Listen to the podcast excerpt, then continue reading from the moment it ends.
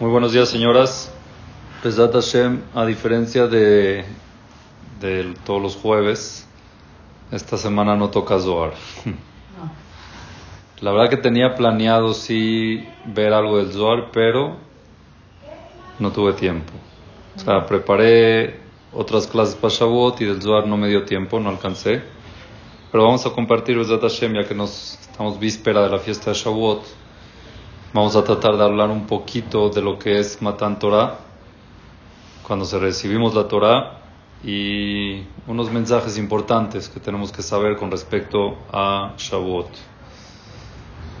Número uno, el día de Matan Torah, el día de la entrega de la Torah, es el día 7 de Sivan según la mayoría de las opiniones. Hay una discusión en la Torah cuando se entregó, en la Gemara, cuándo se entregó la Torah. Hay unos que dicen el día 6 y hay otros que dicen el día 7. ¿Ok? Según todos es el día, según la mayoría y la Lajá si queda, es el día 7 de Sivan que se entregó la Torah.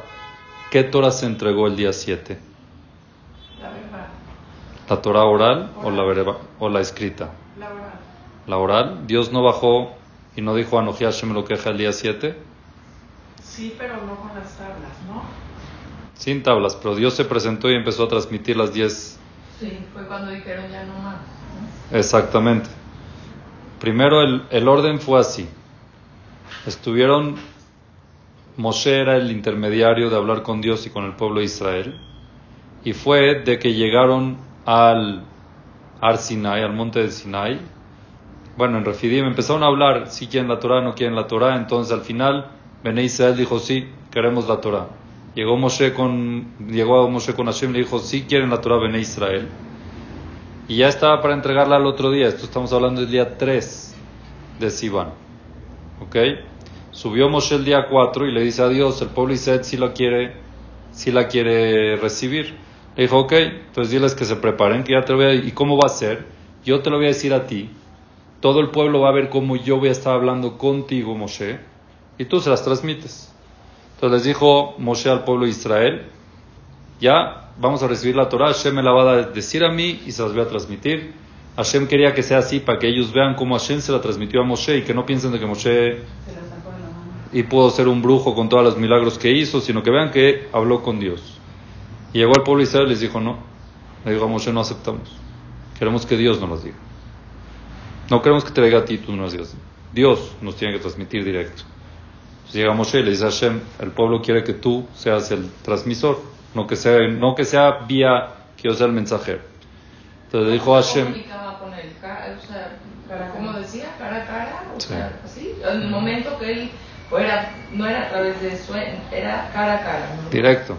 Panim be panim. Exacto. Sí. Era el único, en verdad. Exacto. Sí.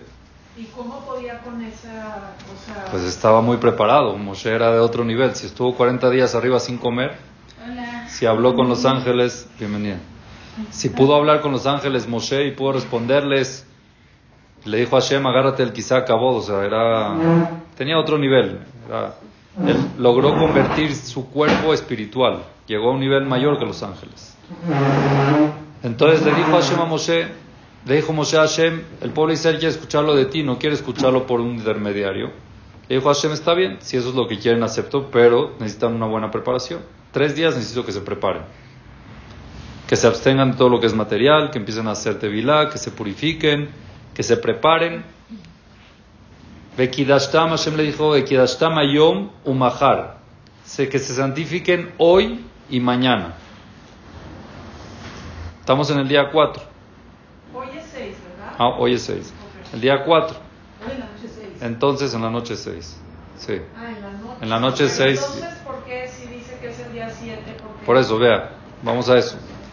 Entonces les dijo,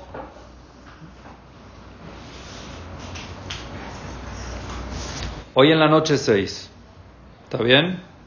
Entonces les dijo, les dijo Hashem, le dijo Hashem a Moshe, santifíquense hoy y mañana. Entonces, ¿cuándo tendría que ser la entrega?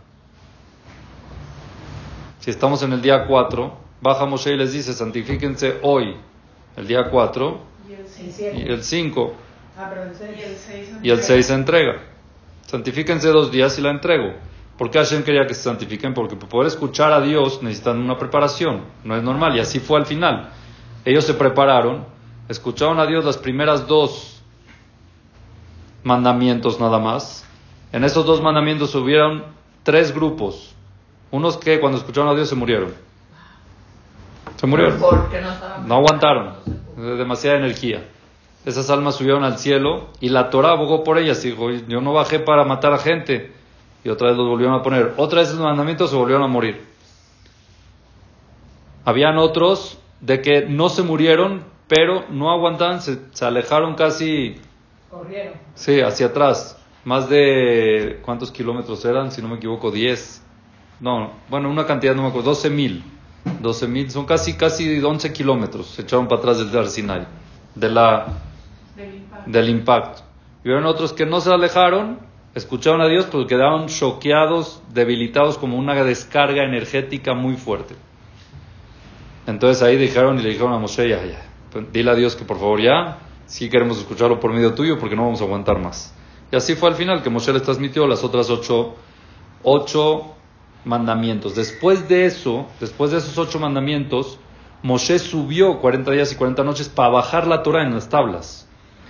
El día de la entrega de la Torah de Shavuot fue nada más que Dios se presentó y transmitió los diez mandamientos. No se entregaron las tablas de la ley. ¿Pero cuáles ocho? ¿Cuáles otros dos faltaban?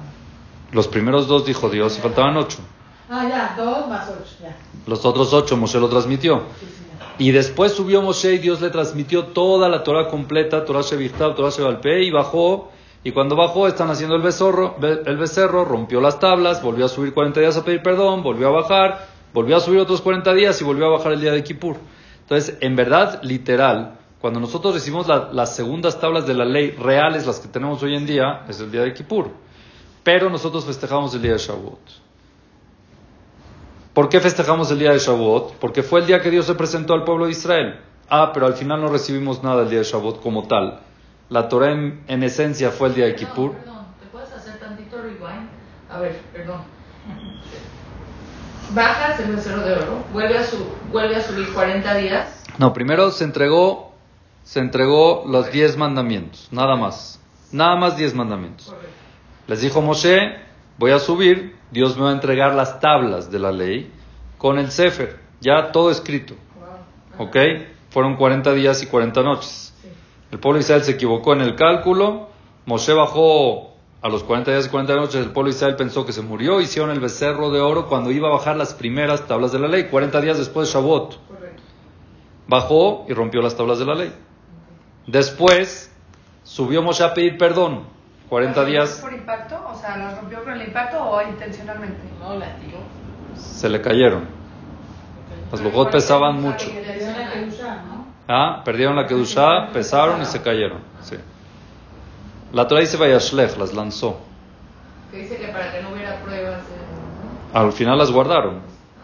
Al final esa, las, los pedacitos de las tablas estaban guardados también, que eso también tiene un mensaje muy importante.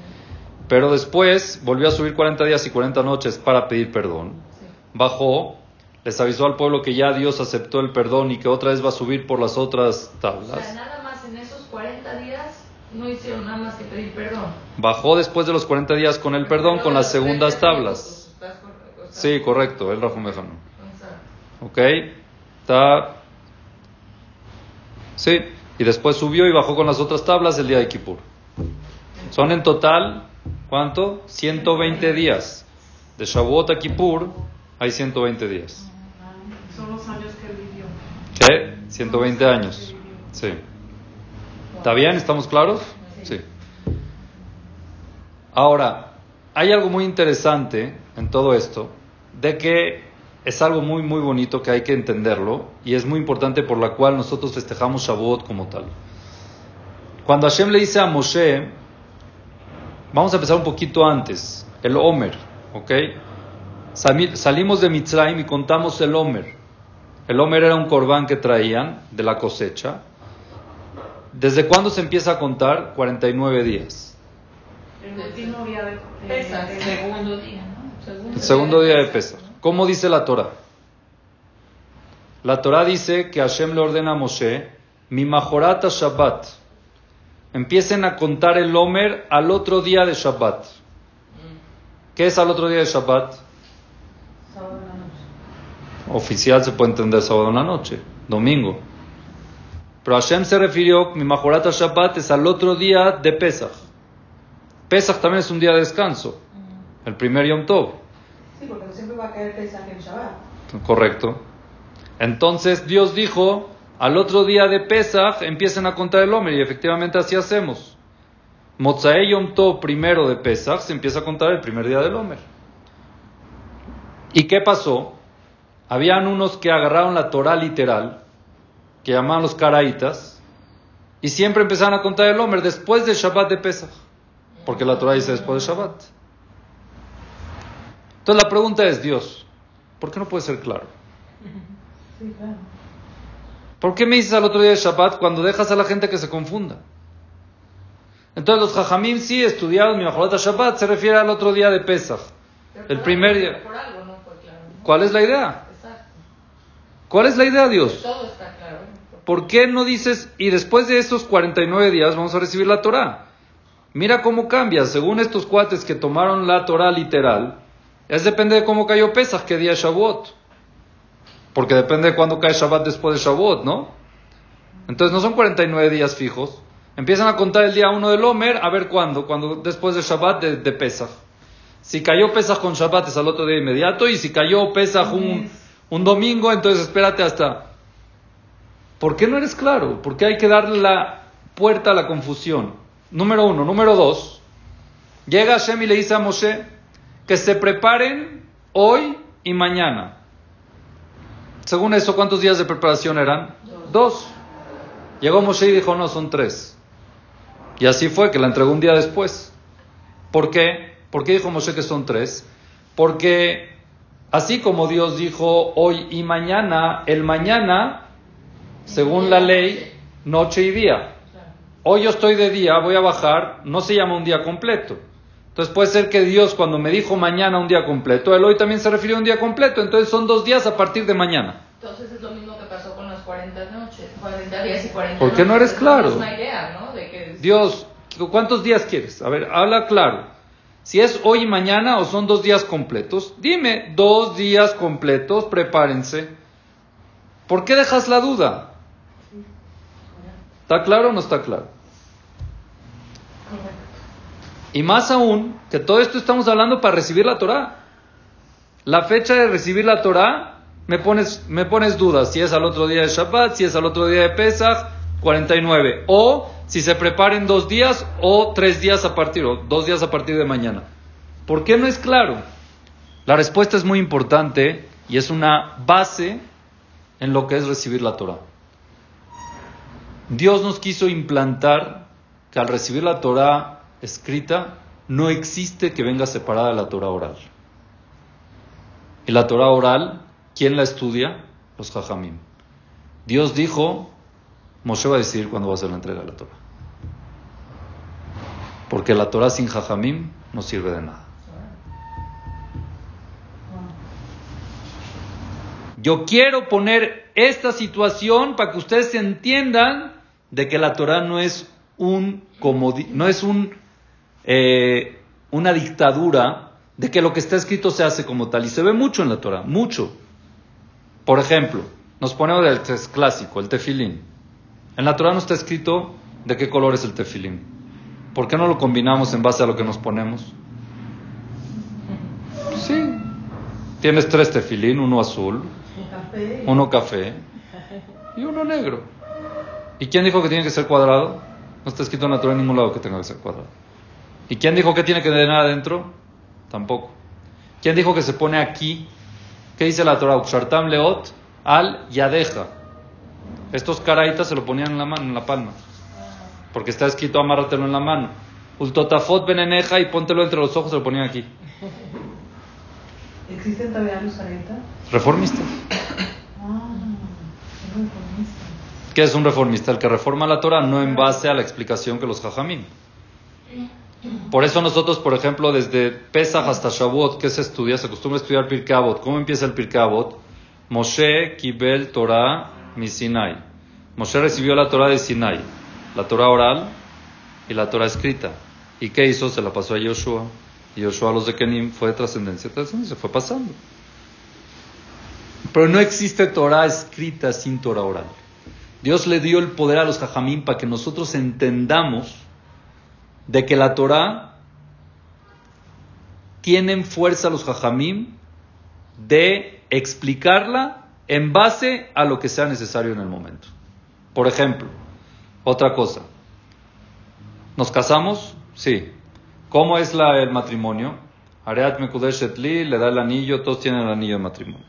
¿Anillo de matrimonio dónde está escrito en la Torah?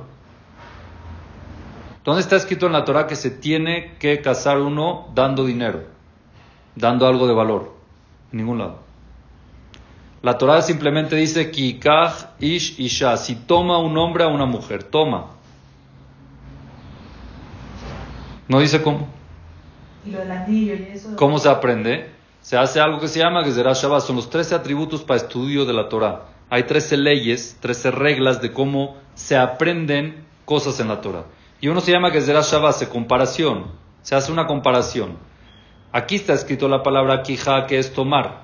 Y cuando Abraham vino compró Meharata Machpelah, también está escrito Vaikaj, Quijá, quijá, mis Defron, lo tomó de ese Defron. ¿Cómo lo compró Abraham? Con dinero. Entonces la mujer también se tiene que adquirir con valor. Se hace Gezerah. Eso se llama Gezerah. ¿Todo eso quién lo hace? Los Jajamí. Pero hubo un momento, en, perdón, pero no sé de memoria, pero hubo un momento en que no apuntaban hasta que se empezó a apuntar. Muy bien, sí, porque se olvidó. La Mishnah, Rebi. Sí. Cuando se empezó a olvidar que de ahí vienen todas las discusiones, porque Moshe cuando bajó la Torah del Sinai no había discusión, ¿o sí?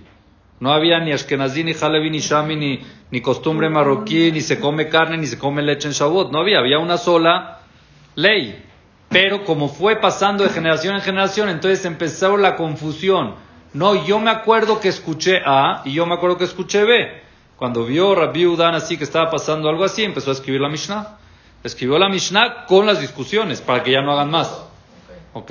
Y así están las discusiones. Cuando llegue el Mashiach se va a aclarar todo, porque es una sola, es una sola Torah. Ah, pero uno es verdad y otro no es verdad. La verdad es que queremos. La verdad es que queremos hacer lo que Hashem dice. Y este opina que esto es y este opina que esto es. Ese es el punto en común de que queremos cumplir. Cada quien opina cómo cumplir. Pero no es que estamos aquí reformando, cambiando o diciendo. Pero ustedes como Jajamim siguen a uno o siguen a otro. Sí, es importante tener uno. Exacto, tener uno. Una línea, es importante tener una línea. Pero lo más importante es que vemos aquí de que la Torah le dio poder a los jajamín. Por ejemplo, los jodes. Hoy en día ya lo tenemos marcado. Pero antes el calendario dependía de los jajamín también. ¿Cuándo es Yom Kippur y cuándo es Rosh Hashanah? Quiere decir, ¿cuándo Dios nos va a juzgar? Depende de, una, de un jajam.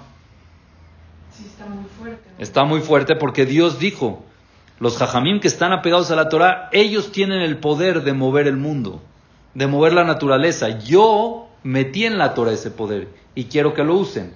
Si yo la limito la Torah y nada más la reduzco a lo que está escrito, no le doy poder a nadie. Entonces Dios quiso transmitir, aquí el que esté conectado con la Torah tiene el poder. Y esa es la Torah Shebalpe. Entonces lo que nosotros tenemos que hacer es tratar de conectarnos lo máximo posible y también estar conectados a los que tienen el poder, que son los jajamim, que sabemos de que ellos pueden manipular la creación, pueden manipular la naturaleza, pueden decidir cuándo es Rosh Hashanah, pueden cambiar los años, pueden decidir cuándo un niño cumple años o no. Si el mes tiene 30, si el mes tiene 29, depende de cuándo cumple el mes que entra, ¿no? Y depende si tiene bar mitzvah o no tiene bar mitzvah, y depende si tiene esto o no tiene lo otro. Toda la vida. Toda la vida. Entonces Hashem quiso enseñarte la Torah. Miren qué bonito esto también. Es importante transmitirlo. A mí me gustaba cuando estaba en Israel ser este chofer de Jajamim. Aprende uno mucho.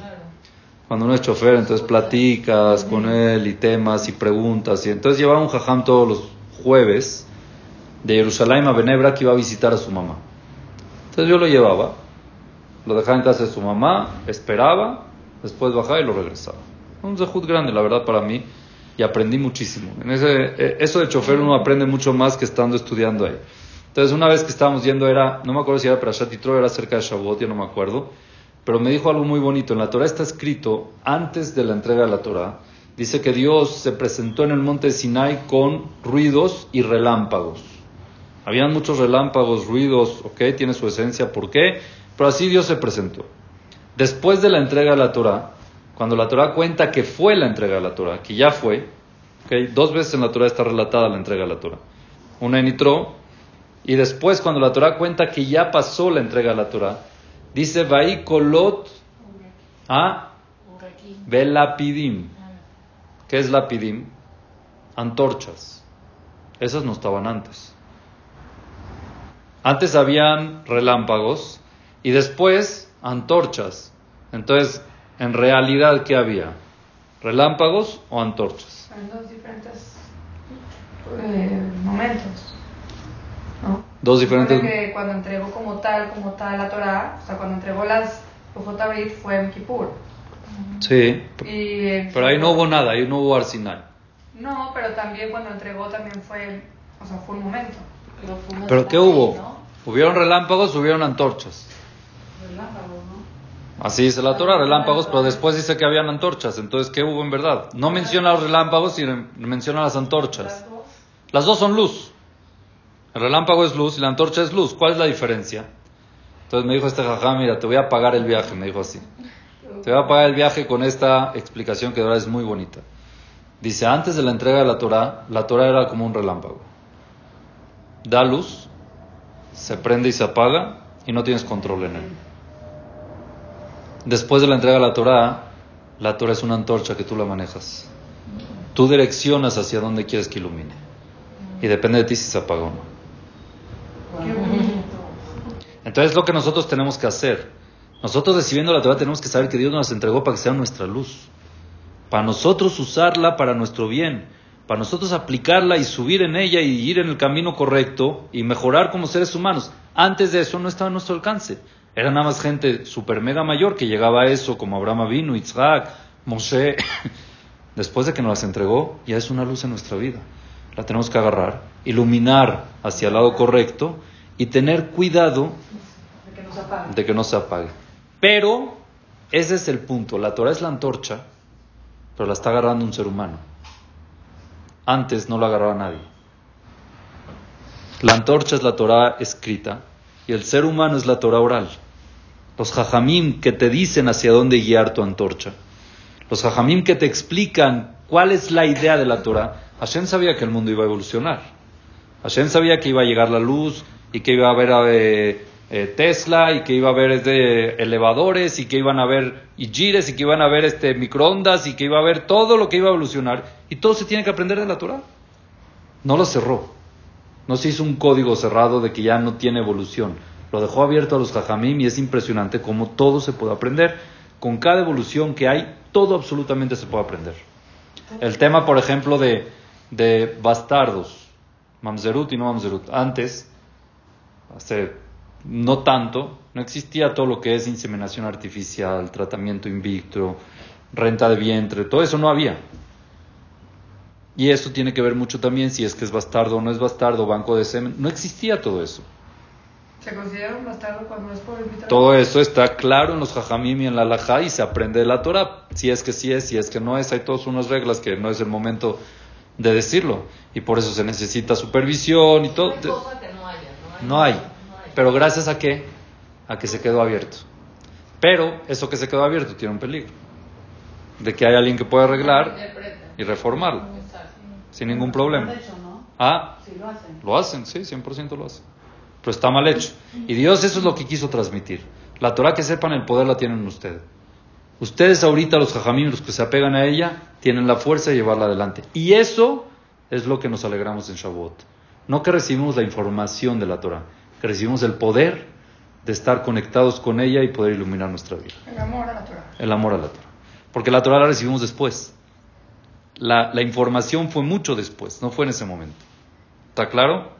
Sí, estoy en shock. No sabía. Estoy en shock. Yo tampoco sabía. Cada, cada año aprendemos. Ahora, algo también muy bonito, y después voy a terminar con una historia también de, de una costumbre bonita hay, un, hay costumbre de lo de se comen comidas lácteas en Shavuot, ¿ok? ¿Cuándo, cómo, dónde? La costumbre es no pelear. Háganlo como cada uno acostumbró, no hay ninguna prohibición. Es una bonita costumbre que está escrita en la Lajá, que se comen comidas lácteas, si en la ciudad, en la noche, en la mañana, en la tarde, en la noche, después de la desvelada. Como, como hicieron, sigan haciendo, como hicieron en sus casas. No hay prohibición. Es importante no hacer mahloket por eso. El que no tiene como tal una costumbre, es recomendable que la sudot las haga de carne y el desayuno, kiddush, después de la desvelada, que sea lácteo. Pero sí tienen que haber comidas lácteas. ¿Por qué? ¿Por qué tienen que haber comidas lácteas? Porque, la Torah de leche y miel, ¿no? Muy bien, esa es una, muy bonito, sí. porque no Porque la Torah se compara a la leche, que es una como definición de que nutre y es rico. La Torah nutre y es rica también, o sana, ¿ok? Y la miel también, ¿ok? ¿Cuál No otra? como tal de. O sea, no tenían exactamente cómo hacer una shejitá, entonces Muy bien, la otra respuesta es que antes de entregar la Torah podían comer de todo. No había carne y leche. Entonces ellos ya habían cocinado de todo lo rico y lo bueno, mezclado leche, carne, los kelim estaban taref. Fueron a entregar la Torah, fueron, recibieron la Torah, de repente no se puede, tienen que, tenemos que separar carne y leche. Y llegan a la casa y no hay lo que comer, pues leche fría. Lo único que se puede, la carne no se puede. Lo que ya cocinamos estaba taref porque estaban en kelim que entonces lo único que nos queda por comer es leche fría. Es una respuesta bonita, pero no es como tal. ¿Por qué? Porque la entrega de la Torah, el, el año que se entregó la Torah 2448 de la creación del mundo, fue el día de Shabbat. Y en Shabbat no se cocina. Y número dos, que no comían carne y leche, comían mano. Exacto, es lo que me quedé pensando. Había más- Entonces no aplica, pero es una explicación bonita, sí. Para nosotros entender, por ejemplo, de que la Torah es como leche, hay muchas, hay, Baruch Hashem, muchísimas explicaciones. Vi una muy bonita, que se las quiero compartir. La leche tiene una peculiaridad que es parecida a la Torah. Y que por eso tratamos de comer leche el día que recibimos la Torah para entender la esencia de la Torah. Si yo tengo este vaso y me tomo el agua, ¿mañana va a haber agua aquí? No. Si no me la tomo, mañana va a estar. La única cosa que si la gastas hoy produce mañana y si no gastas hoy no produce mañana es la leche. Materno. O de la vaca. Si no ordeñas una vaca, No, estimulas la producción, se seca. No produce mañana. Si estimulas producción, eso crea de que mañana haya más. Así es la Torah. Si tú no estimulas el estudio de la Torah, se frena. Se seca tu estudio de Torah. Cuando estimulas el estudio de la Torah, cada vez te das cuenta que te falta mucho más y hay muchísimo más por aprender. No acabas. No acabas. Pero si te frenas, te sientes de que ya sabes mucho, ya se acabó. Los que más saben son los que menos estudian. Y los que más estudian, hay veces llegas con el, oye, jajam, ¿qué onda? La verdad es que déjame volver a repasar porque lo estuve estudiando ahorita. Pues ya lo estudiaste, lo tienes que saber, ¿no? Y uno que nunca estudió, sí es así. Y es mentira, no saben, creen que saben. Entre más estimulas, más te das cuenta que hay mucho más por producir. Y la Torah sigue produciendo y produciendo y produciendo y produciendo. Si te frenas en seco, se seca. Ya no hay más, ya sé mucho. Esa es la Torah. Nunca dejar. Todo el tiempo y por eso se come leche.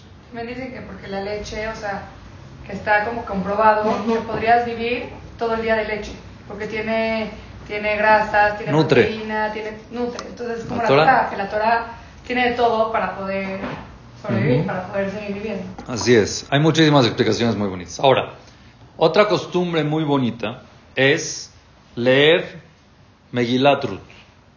¿A qué hora se lee? Cuando quieran, en Shavuot. Hay otras distintas, distintas costumbres. Los Ashkenazim, por ejemplo, la leen con una Megilá, como la Megilat Esther. Sacan una Megilá antes del Sefer Torah en la mañana, después de la desvelada, y leen Megilat Ruth. Sefaradim, la mayoría de las opiniones acostumbran a leerlas en el Tikkun, en la desvelada, todo lo que se lee. Y hay otros que la leen en la Seudá, la mitad en una Seudá y la mitad en otra Seudá. Tratan de estudiarla. Es una Megilá con unos mensajes impresionantes. Cada mensaje que hay ahí es impresionante. ¿Pero por qué? ¿Por qué en Shavuot? ¿Qué tiene que ver? ¿Es la de Boaz? Que es Sí. Por otra, porque ¿no? Por David ¿Qué? Que es su aniversario Ajá. y él viene de... De Ruth. de Ruth. Muy bien. Está diciendo aquí la señora que David Amelech nació y falleció en Shavuot. Por eso también es bueno leer Teilim. Y ¿Y si se puede leer en la noche? en Shavuot sí, Sí. porque es el día de la energía de David Amelech. También en Shabbat en la noche se puede leer, ¿no? Shabbat creo que también, sí. Pero sí, hoy en la noche sí. Sí, sí, todo Shavuot sin problema. ¿Por qué se lee Megillat Ruth? ¿Y qué tiene que ver con el nacimiento de David? Porque la Megillat Ruth la escribió Shemuel, el profeta. ¿Para qué la escribió? Para el final, para los últimos dos versículos de toda la Megillah. Que ahí sale el linaje de David Amelech, todo el abolengo de David Amelech. De Boaz, de Ruth, de Boaz, Obed, Ishai, David. pero es una locura. ¿Qué? O sea, la familia es una locura. ¿Por qué es una locura? Porque son gente, o sea, no era como decir que venían de sangre pura. Era como mucho, o sea, de Boaz, que se le, o sea, se le insinuó en la noche y al otro día se murió. O sea, sí está muy grave la Una historia ahí medio rara, ¿no? Telenovela. Una novela. Sí. ¿Ok? Muy bien. ¿De dónde venía Ruth? Ahorita. Moabita. ¿De dónde viene Moab? ¿De dónde es? ¿Quién es Moab? Lot con sus hijas. Otra turbieza. ¿Por qué tanto turbio y sale David Amelech? Es- Porque hasta del más alejado se puede Eso es número uno. Y número dos, muchas veces Dios hace eso para que el Yetzirah no se meta. Cuando el Yetzirah ve que la cosa está así, dice, esto ya es pan comido, yo me voy para trabajo, voy a chambear en otro lado. Y ahí es donde sale. Sí. Ahora, no es prohibido. ¿Qué pasa? ¿Qué pasó aquí? ¿Cuál fue la historia de David Amelech? Mira, creían que era bastardo. No, en, ese, en este punto todavía no. ¿no? Ok. David Amelech lo tenían alejado. ¿Por qué? Porque pensaban, sí, de que era. sí. Ahora, salen a guerrear. Había un tipo que se llamaba Goliat. A su primo. Era hijo de, De la otra Orpá. de la otra nuera. Ajá. de Orpá. Muy bien, era descendiente de Orpá. De la otra nuera de, de Naomi. Naomi tenía dos nueras. Una era Ruth y otra era Orpá. Orpá al final se quedó y Ruth se fue con ella. De la descendencia de Orpá salió Goliat. Sí. Entonces Goliat era un tipo que medía tres metros y estaba maldiciendo a Dios. Todos los días maldecía a Dios. Él decía que venga uno a pelear conmigo, de uno contra uno. Así era Filisteo y quería pelear contra el pueblo de Israel. Y la verdad que nadie se atrevía con semejante monstruo meterse. Y la pregunta es, ¿pero por qué no fueron todos a pelear con él? ¿Cuál era la idea? Pues que se junten 30 y que lo maten. Miedo, ¿no? Él decía uno contra uno. Él cuando decía uno contra uno no se refería a uno como tal, sino se refería contra Dios. Y todas las mañanas, cuando decían el Shema, salía él a decir, a ver, que uno venga a pelear conmigo. En las noches cuando decían el Shema salía también. Dos veces al día salía Goliat a maldecir a Dios, a ver quién puede conmigo, a ver si uno, que se refería a la Kadosh Baruj puede conmigo. Estaban en el frente de la guerra, todos los soldados, todos los que estaban reclutados para la guerra, estaban esperando, por si cualquier cosa pasa, estaban ahí, estaban a la guardia. Pero todavía no se había desatado ninguna guerra. El papá de David Amelech manda a David Amelech porque sus hermanos estaban en el frente. Mandó a David a que les lleve comida, provisiones para la guerra y aparte para que les lleve los divorcios, para pedirle que les den los divorcios de sus esposas. Así se acostumbraba a hacer antes, de que todo el que iba a la guerra dejaba un divorcio a condición. Que si llega a fallecer, que la mujer esté divorciada. Para que no hayan problemas de que si es que sí, si es que no. Si no, si no regreso, es libre. es libre, porque puede ser de que no encontraban, de que estuvo muerto. Entonces, si no regresaban en un, ponían una- un tiempo, entonces era divorciado. Entonces, el papá de David los mandó a que Ishai, se llamaba el papá de David, lo mandó a David a que le dé comida a sus hermanos y a que recoja los gitín. Y de repente ve que todos están ahí en la guardia, no entiende qué pasa y sale Goliat y empieza a maldecir a Hashem. Y este cuate, ¿qué onda con este? No, pues no sabemos qué hacer con él, ya lleva así no sé cuánto tiempo y a ver. En ese momento, Shaul Amelech, que ya está desesperado, mandó un comunicado que el que se atreva a pelear con él y le gane, le voy a dar a mi hija. No nada más a mi hija, también le voy a dar parte de esto y parte del otro. Y David Amelech dijo, a yo. Era petit. David Amelech era chiquito. Yo, como tú, sí. Bueno, no yo, Dios. Así él decía. Por eso tuvo éxito. Fue con Shaul Amelech y le dijo Shaul, ¿qué pasó, escuincle? Dice, no, es que yo quiero pelear. ¿Tú? Dice, sí. ¿Y tu armadura? No, yo no, sin eso. No, ya, ¿cómo te vas a enfrentar con eso sin armadura? Ven, ven para acá. Yo te pongo la mía. Shaul era grande, era un rey robusto. Le puso la armadura a David y le quedó perfecta. Se puso blanco. Shaul dijo, esto quiere decir que este me va a quitar el reinado. Es como la capacidad de la selección. Ah, ¿Qué eres tú? O sea, cuando se dio cuenta David Amelech que el tipo estaba medio incómodo, le dijo, no, no, esto no es para mí, quítamelo, quédatelo, yo voy así. Dijo Shaul, ¿ok? ¿Tú de dónde? Dice, bueno, cuando yo venía yo era, yo era pastor. ¿Y tú qué crees? Varios osos y varios leones se acercaron y yo los reventé. Dios me dio fuerza para reventar. Entonces el mismo que me ayudó con el león me va a ayudar con este. ¿Por qué no? Tenía una fe ciega. Le dijo, ok, adelante. Entonces le avisaron a Goliat, ya tienes un rival. ¿Cómo llegó David a Melech? Con un bastón. Y en el camino agarró cuatro piedras de río. Son piedras filosas porque el río las afila. Cinco piedras de río agarró, las puso en su mochilita y con el bastón. Se le presenta a Goliat y Goliat le dice, oye, ¿qué tú crees que yo soy un perro que me vienes aquí con un bastón? ¿Dónde está tu equipo? ¿Qué plan? ¿Dónde está tu espada, tus flechas? Así. Que una patada y te mando a volar. Le dijo, yo no necesito todo eso. Yo vengo con Dios. Empezó a reír Goliat. Ahora David tenía plan de lanzarle la piedra, pero sabía que tenía una armadura y el casco que él tenía era un casco muy fuerte. Era un casco de hierro fuerte, fuerte. Entonces empezó a negociar con el ministro del hierro. ¿Cómo? Por favor, ábrete. El ministro de la piedra empezó a negociar con él. Todo, todo lo que existe aquí en el mundo, todo el mineral tiene ministros en el cielo. El pasto, la piedra, el hierro, tiene ministros en el cielo. Y el ministro de la piedra llegó con el ministro del hierro y le dijo, mira, necesito que me des ahí un chance para pasar. Voy a penetrarte para poder matar a Goliat. Me dijo, no, esto no es gratis. ¿A cambio de qué? O sea, sí acepto, pero hay que negociarlo. Le dijo, bueno, mira, hasta hoy todos los Brit Milá se usaban piedras para cortar. Batikach Tziporat Zor. El cuchillo del Brit Milá era de piedra. Era una piedra filosa y con eso se hacía el Brit Milá. Cedo esa mitzvah y te la traspaso a ti.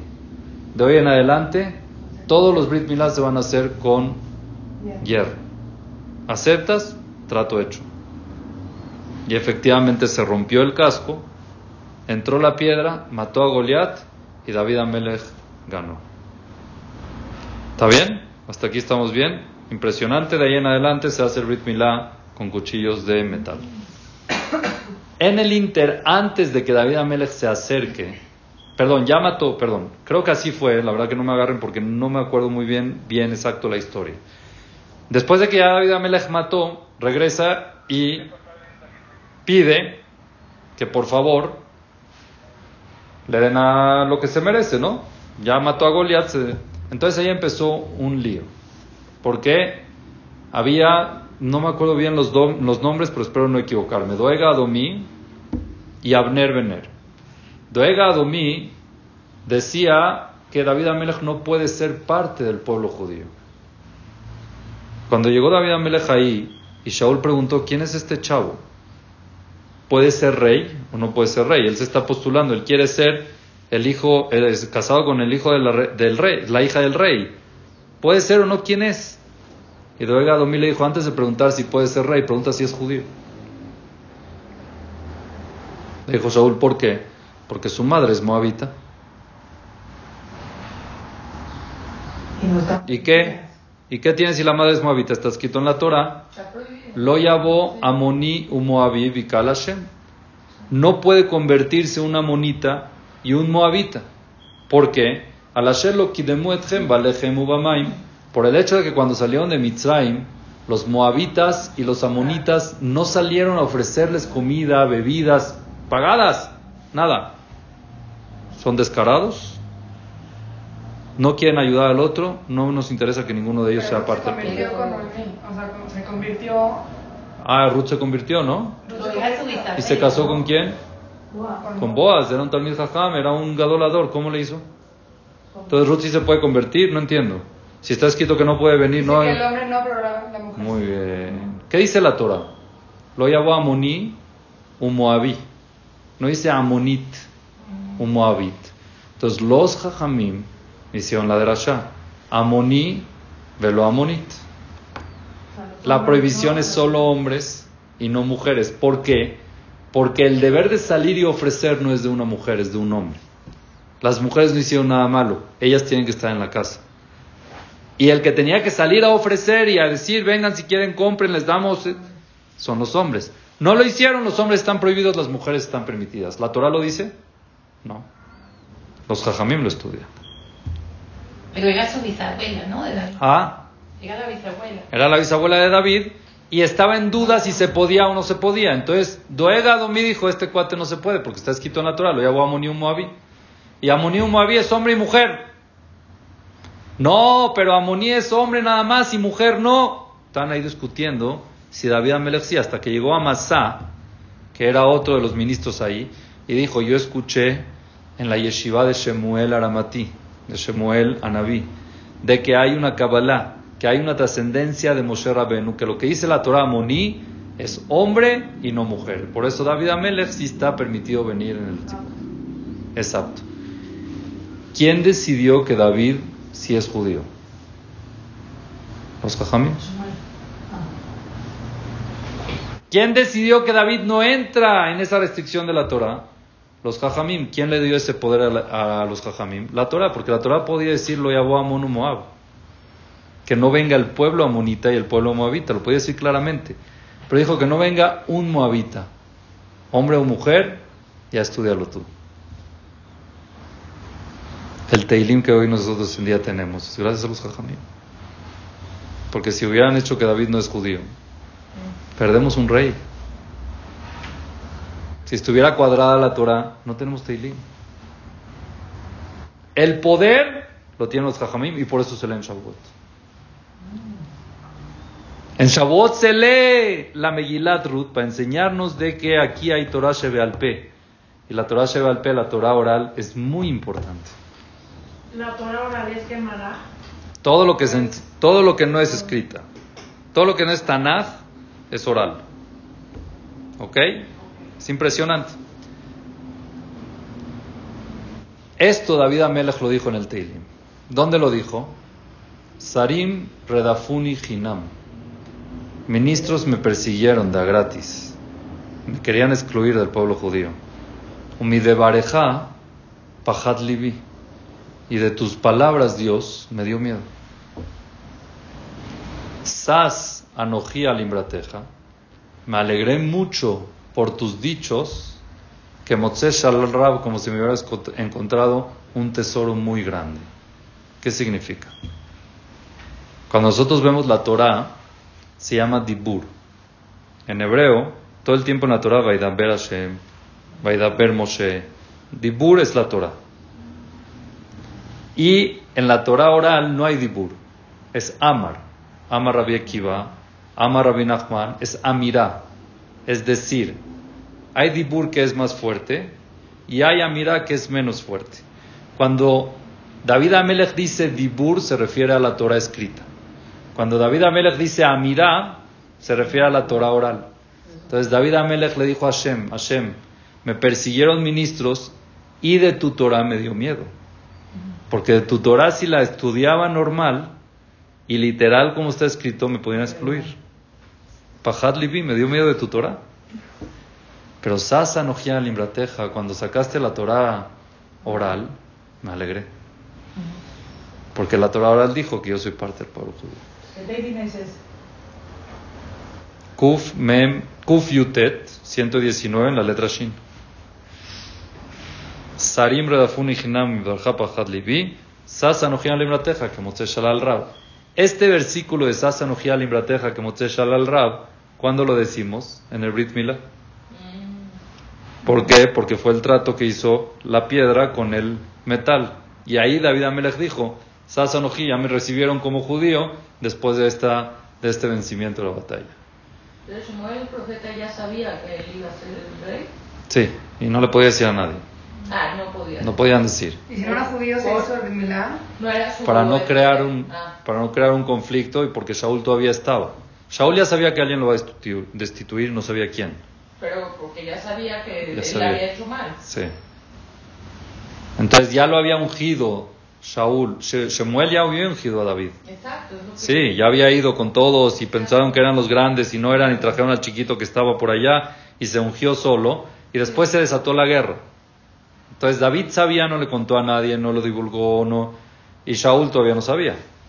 Al final David Amelech tuvo problemas David en todo su reinado, no fue no fue nada fácil, pero así es que David Amelech. Entonces es lo que aprendemos en Shavuot.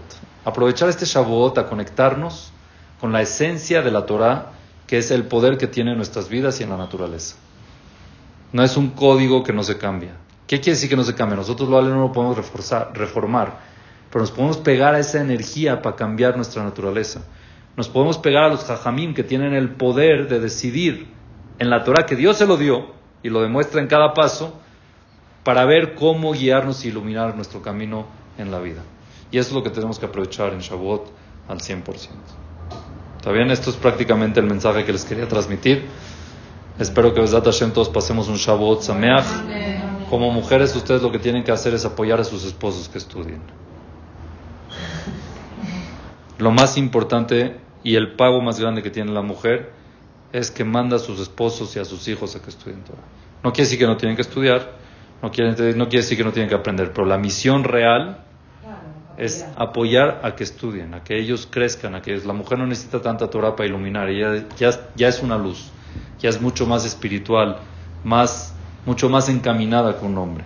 Y es importante que ella apoye sin presión y sin que todo, sino simplemente atrayendo al hombre a que pueda estudiar, al hombre y a los hijos, a los hijos también a que pueda estudiar, a que puedan estar metidos en el camino correcto, a que tengan una luz en la vida y que agarremos la Torah como luz en nuestra vida, depende mucho también de la mujer. Como ya hemos dicho, el hombre no, se, no rechaza mucho cuando la mujer toma decisiones en la casa. Es mucho más fácil que un hombre siga a una mujer que una mujer siga a un hombre. Si la mujer decide ser kasher, el hombre dice, está bien, ¿no? con me traigas desayuno, comida y cena, estoy bien. No me meto en tu cocina. No es que decidí. Es mucho más fácil. Entonces, tienen una obligación interesante, una responsabilidad interesante de llevar la casa a niveles correctos, a caminos correctos y que esté iluminada siempre por la Torah. Que Hashem nos ayude a pegarnos, que Hashem nos ayude a recibir esa, ese poder, esa alegría y ese beneficio que Hashem bajó el día de Shavuot, podernos conectar a eso y siempre seguir el camino correcto. Amén. Amén. Muchas gracias y buenas tardes. Chag Sameach a todas.